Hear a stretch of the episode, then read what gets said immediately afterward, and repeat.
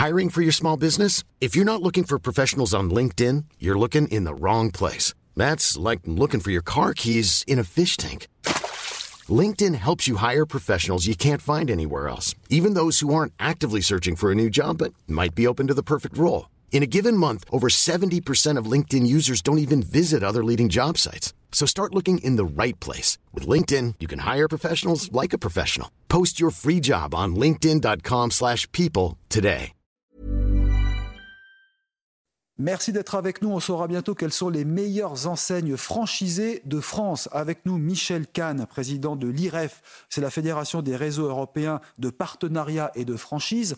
Alors, un franchisé, un commerçant franchisé, qu'est-ce que c'est au juste? Eh bien, c'est tout simplement un commerçant qui est juridiquement et économiquement indépendant, euh, qui à l'origine était un véritable entrepreneur et qui voulait limiter son risque d'entreprendre. Donc, il a intégré un réseau ça. euh, pour bénéficier euh, de, de l'assistance Ouais. technique, du savoir-faire, de l'accompagnement, de la force de communication, de la force d'achat. Bon, donc, pour des grandes marques, pour des grandes enseignes que l'on voit dans les centres-villes.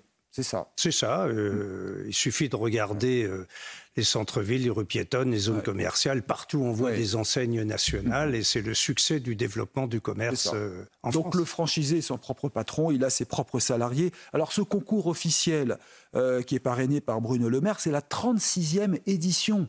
Ça veut dire que ça, ça dure depuis longtemps. Vous avez vu évoluer cette franchise au cours du temps? Oui, tout à fait. Euh, D'ailleurs, la, la- la franchise est un phénomène tout à fait français. hein. Pour dire longtemps, oui. euh, J'ai dans ma collection le premier contrat de franchise qui est daté du 4 mars 1232. Alors, Ah oui, c'est plus que 36 ans là. sont les franchisés de la ville de Chambéry.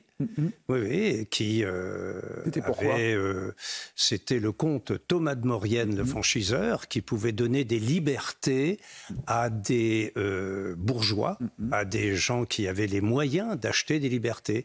Et ils bénéficiaient de la protection armée, ils bénéficiaient euh, de la sécurité euh, au niveau de leur développement. Ils avaient des exclusivités territoriales pour Ouais. labourer leurs terres et ils payaient des redevances. Alors ça s'appelait pas euh, les royalties, c'était la dîme, la gabelle, l'impôt sur le sel. Et aujourd'hui, il reste de toutes ces dernières féodalités des expressions courantes comme euh, la franchise douanière, la franchise d'impôt.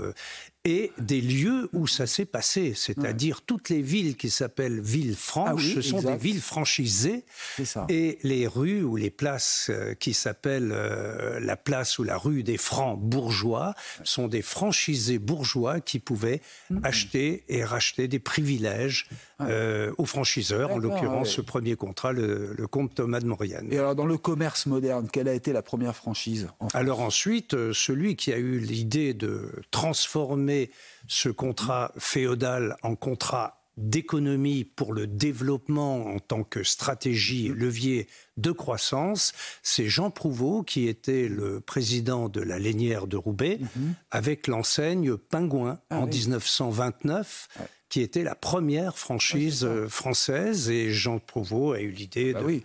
De- Et de ça a fait sa fortune. Il est devenu un grand patron de presse par la absolument, absolument. François, euh, Ah ouais. par- Paris Match, je crois. Enfin, Et il a sauvé une profession tout entière qui était la profession de mercière, Mhm. auquel il a proposé l'enseigne Pingouin pour la laine à tricoter. Ça. Alors d'abord, ce prix, quel est l'avantage pour les lauréats? Qui vont le recevoir, il faut le rappeler, euh, la semaine prochaine. Alors, euh, ce prix a été créé en 1987 à la demande du ministère du Commerce et de l'Artisanat qui sont venus nous trouver en disant, écoutez, on aimerait mettre en avant euh, les entrepreneurs en franchise qui réussissent et pour montrer que c'est un système qui se développe bien et qui est vertueux. Cette année, nous avons 65 prix sur un total de réseaux. En France, nous avons actuellement 2300 réseaux de toute forme de commerce Alors, organisé indépendant. Quel secteur aujourd'hui est le plus porteur? Est-ce qu'on peut dire, ben voilà, il vaut mieux aller vers les commerces de bouche ou les commerces de vêtements euh, ou le service, par exemple? Que, que recommandez-vous?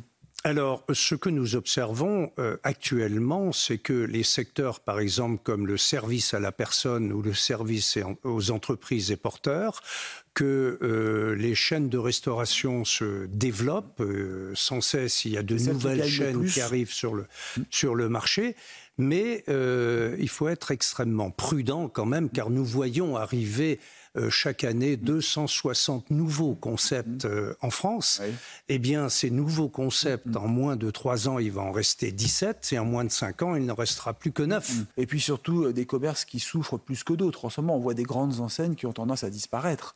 C'est aussi la vie du commerce. oui, mais ça, c'est le secteur du mm. prêt-à-porter, par exemple, mm. qui a connu de grosses difficultés, et personne n'est à l'abri des difficultés. Euh, mais il est évident que les réseaux structurés ont beaucoup mieux résisté que le commerce indépendant qui malheureusement, pas tous, mais beaucoup sont en train de mourir dans leur isolement, car la, la question, elle est là personne ne réussira à régler la désertification des centres-villes seul. Il faut réunir, et je proposerai les états généraux du commerce de centre-ville pour apporter et trouver des solutions avec des, des hackathons où beaucoup de, de spécialistes et d'experts seraient concernés et pourraient apporter et contribuer à trouver des solutions. C'est ça. L'avenir est au retour des centres-villes, vous pensez? Alors, le commerce euh, organise son maillage de zone. Mm. Et le maillage de zone, c'est la proximité. et offrir des services et des produits de proximité, c'est la vraie réponse à la demande du consommateur. Car on l'oublie toujours, mm, mm. le consommateur, mais c'est lui qui fait tourner le commerce, c'est lui qui achète, c'est lui qui consomme. Donc c'est lui qu'il faut satisfaire. Et je me réjouis qu'enfin, en tout cas dans les réseaux, on est passé du stade de client roi au client Dieu. Très bien. Michel Kahn, merci beaucoup. On suivra cet événement en partenariat avec CNews. Restez avec nous.